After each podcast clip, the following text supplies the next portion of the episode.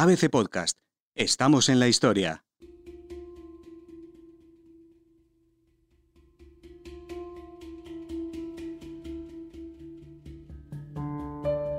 Francisco García Escalero, conocido como el Matamendigos, fue un asesino en serie que cometió sus homicidios en el Madrid de los años 80.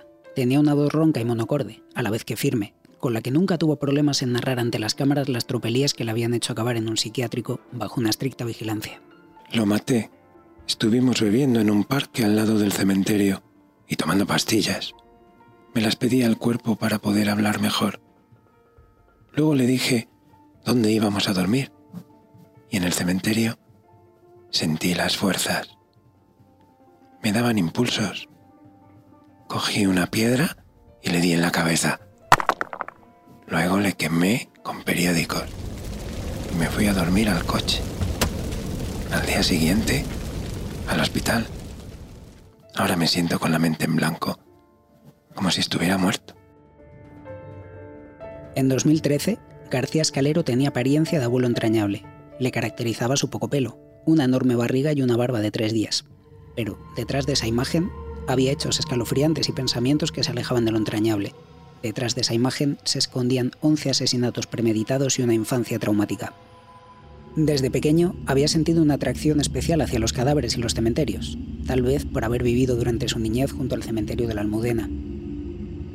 Tanto era su afán que, una vez, se coló en un camposanto, abrió tres ataúdes y puso los restos de pie, como si estuvieran vivos. De pequeño ya tenía ideas raras. Paseaba por las noches con un cuchillo. Me gustaba entrar en casas abandonadas y no sé por qué. Miraba por las ventanas de los pisos para ver a las mujeres y a las parejas de novios. Me masturbaba. A este escalofriante y controvertido personaje se enfrentó, ese mismo verano, el doctor en Psicología de la Salud Juan Ramón Pereira do Campo. No es el único asesino al que se enfrentó en prisión, pero sí uno de los pocos cuyo testimonio puede desvelar con nombres y apellidos sin que se vulnere ninguna ley de protección de datos. Y es que el asesino expiró su último aliento solamente un año después, tras atragantarse con un hueso de ciruela.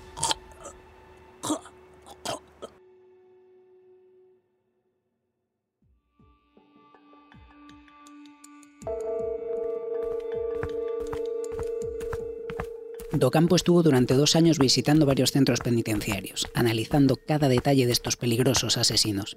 El proyecto de investigación lo llevé a cabo entre el 2000 y el año 2013-2015. Básicamente consistía en la evaluación de un perfil muy concreto de, de fenómeno criminológico, que era el homicidio múltiple de un solo acto que fundamentalmente consiste en el asesinato u homicidios, que era un estudio en el cual yo necesitaba acceder a distintos centros penitenciarios, cogí el levante por proximidad, evaluaba la simulación de síntomas mediante el SIMS, el test de Milon también lo pasaba y una batería de 101 eh, variables criminológicas. Lo que hace es en un expediente se registra en el SPSS y genera un modelo de predictivo, un modelo de regresión para ver qué variables son las que más peso tienen y qué utilidad tiene esto de cara, pues, por ejemplo, pues, a las fuerzas de seguridad del Estado, si están evaluando un, crimen en el que han muerto dos, tres personas, pues qué tipo de perfil de sujeto tienen que buscar, en función de las variables que uno vaya poniendo en el modelo de regresión y que uno haya estudiado. ¿no?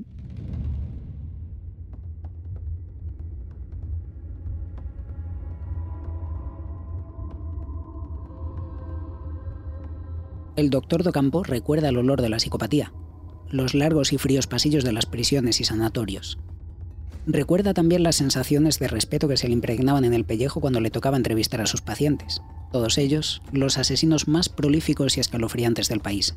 Es el Mindhunter español, uno de los que mira la cara a los criminales uno va pasando por distintos sistemas de control desde que ingresa. Es decir, directamente uno para empezar no puede pasar con el coche hasta el aparcamiento del centro penitenciario así, dependiendo un poco de las características del preso, es decir, si el preso, por, por ejemplo, era un primer grado o, un preso en segundo grado, pero con una historia criminal bastante complicada y lo tenían en el módulo y era un módulo bastante restrictivo, pues en ese caso ellos preferían, por ejemplo, que yo le viese con, con lo que llaman el cangrejo, es decir, con una diferencia entre el entrevistador y el, y el evaluado, con una especie de hierros que lo que evitan es que eh, la persona pueda acceder físicamente al que le está evaluando. Evidentemente los funcionarios siempre están atentos y si hubiese cualquier situación, pues ellos intervienen, que nunca tuve ningún tipo de situación problemática, tuve esa suerte. Lo peor de estas entrevistas en prisión fueron dos cosas. La primera, cazar las mentiras que los asesinos le lanzaban una y otra vez. Algunos por remordimientos, otros porque se habían aprendido a la perfección esa versión oficial que habían dicho en un millar de ocasiones a las autoridades. La segunda, rechazar con elegancia los regalos que le proponían los presos a cambio de su ayuda. Y decimos con elegancia porque era sencillo perder su confianza al decirles no. Conozco compañeros que sí trabajan en, prisiones donde, bueno, pues sí han, hace bastante tiempo, te hablo a lo mejor de hace 30 años o 20 años, cuando en Madrid estaba cumpliendo condena algún narcotraficante muy, muy importante de, Galicia. El intento de, de, soborno o de coacción llegó de una manera bastante velada, es decir, en este caso pues se le acercaron a la persona en cuestión diciéndole que bueno, que sabían que había sacado una hipoteca y que están dispuestos a pagársela y, y que dejara en paz a, a la persona. Evidentemente, el compañero no transigió con eso, lo puso en conocimiento de, la, de los mandos. Si no coges el dinero, lo siguiente es amenazarte. Por la libreta de Ocampo pasaron desde chavales de 20 años que se presentaron en un hostal con un cutre en la mano degollando a tres completos desconocidos sin razón, hasta mafiosos y secuestradores que no tuvieron reparos en bromear de forma enfermiza tras arrebatar una vida. Digamos, yo evalué a un total de 101 sujetos. Y miedo yo físicamente mm, no llegué a notar por las medidas mismas que, que aportan instituciones penitenciarias, pero sí es cierto que llegué a tener entrevistas con personas en las que era muy difícil ver reactividad emocional, donde realmente uno se daba cuenta de que esta persona no tenía, era carente de empatía. Entonces no es tanto un miedo personal de uno, sino el hecho de que estas personas en algún punto han, estado fuera entre nosotros en sociedad, sobre todo, pues, por ejemplo, sujetos sádicos que han cometido crímenes eh, hacia las mujeres eh, con tortura, incluso pues eso, pues narcotraficantes con mucho poder que son capaces pues, de, encargar una muerte mediante sicariato,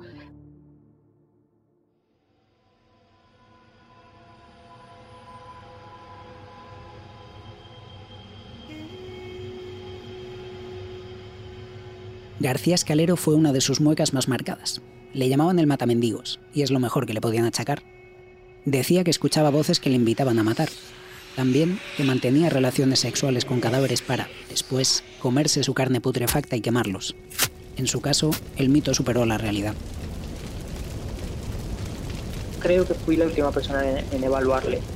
Y él, bueno, era una persona, pues sí, carente de empatía, una persona en la que convivía, eh, lo cual es muy atípico, psicopatía y esquizofrenia, ¿no? Este, sí, sí había poses, había alucinaciones, también había alcoholismo, necrofilia, pero él realmente no tenía un arrepentimiento en torno a toda esa carrera criminal que él había llevado, ¿no? Me, comentó que su intención cuando saliese, que, ya lo había hablado y lo había dicho y lo decía a todo el mundo, que él cuando saliese lo que quería era irse a Canal Low a que le hicieran una, una, película sobre su vida y que se llamase Mendigo Asesino, una historia espeluznante, ¿no? Que fue bastante bastante un sujeto bastante curioso. De hecho, es muy raro que un sujeto que uno está evaluando por un tema científico te, diga que bueno, que puedes hablar abiertamente de él y de lo que ha hecho o no ha hecho y demás, ¿no? Porque generalmente ellos lo que primero que te dicen es que la privacidad es, es fundamental.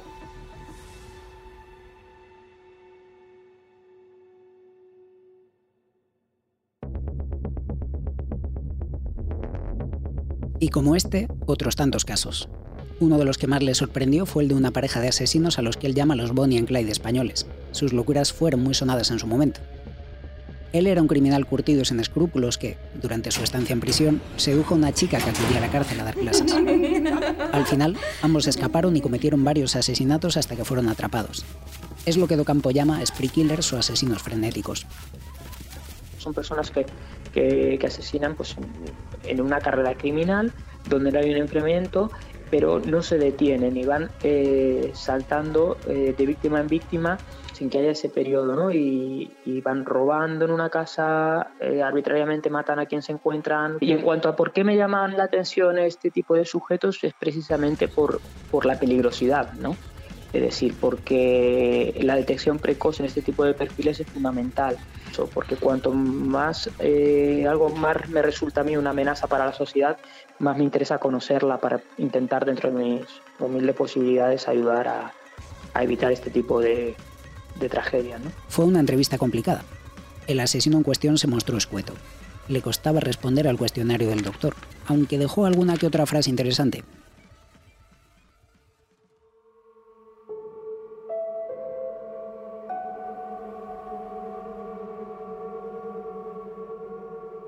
Son personas que han hecho algo terrible, pero no son malas personas, ¿no? Es decir, porque eh, se puede llegar a ser algo terrible, se puede llegar a asesinar a alguien sin ser eh, un psicópata. Eh, la motivación humana es multi, multifactorial y uno puede llegar a cometer un crimen sin ser un psicópata ni un psicópata sádico mm, por distintos motivadores. Y cuando uno llega a comprender determinadas situaciones, no es que empatice, pero bueno, su perspectiva cambia cambia porque el ser humano está preparado para entender las cosas en términos categoriales, no tanto dimensionales. Buenos, malos, eh, asesino malo, eh, víctima buena. Llegar a empatizar con un asesino de estas características es muy difícil, sobre todo cuando la magnitud de sus crímenes es algo irreversible, aunque a veces esto se puede explicar desde un punto de vista científico el asesino puede llegar a ser siervo de unos pensamientos que le atormentan. Por ejemplo, esto me pasaba bastante con enfermedades mentales, es decir, una persona esquizofrénica eh, que en un brote psicótico que está realmente pensando que le están envenenando, que le están generando daño, que le quieren hacer daño, el que pues eh, coja un, cuchillo y ataque a una persona y pues lamentablemente ocurra un crimen pues no es que empatices, pero llegas a, diferenciarlo de un asesino psicópata y sádico, es decir, esta persona es víctima de su propia enfermedad mental, para él sí que le estaban envenenando, para él sí que le estaban torturando, ¿no? Y luego, sobre todo cuando ellos ya están medicados y hacen el insight que llamamos nosotros, es decir, toman conciencia de que lo que han hecho y lo que ha pasado, pues es cuando eh, hay un arrepentimiento, claro, eh, porque eh, evidentemente toman conciencia de lo que han hecho.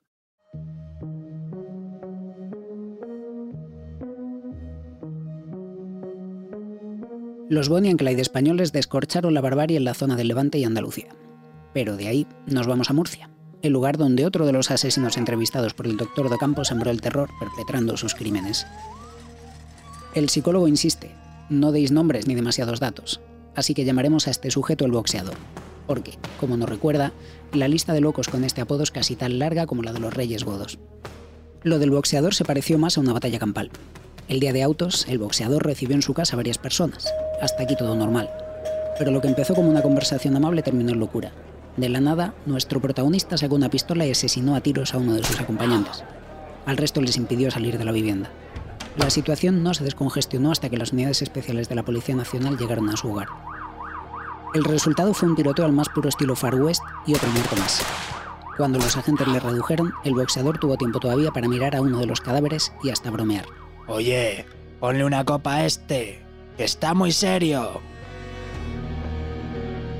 Era una, persona bastante dura, un perfil bastante pues, de ámbito pues, de delincuencia semi-organizada y una persona dura, un trato fuerte, una persona que no se había dejado doblegar por, por la institución eh, penitenciaria y bueno, pues hasta cierto punto, a ver, era una persona abordable, no una persona díscola, una persona hostil en, en lo que era el trato y en la evaluación con la entrevista.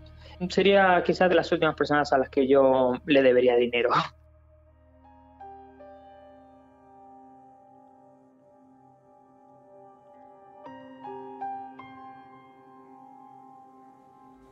Al igual que sus entrevistas en prisión, nuestro encuentro con Docampo no podía acabar sin una cuestión algo más humana. De esta forma, le preguntamos si existe la maldad y el psicólogo responde afirmativamente, aunque menos porcentaje de lo que pensamos. De los 100 sujetos a los que evaluó, afirma que apenas cuatro eran pérfidos. El resto fueron personas que cometieron un triste y cruel error. Como punto y final, deja una reflexión. La maldad existe y está entre nosotros. Un compañero maquiavélico, un jefe tiránico, estos son los ejemplos más claros. La diferencia es que ellos no cogen el cuchillo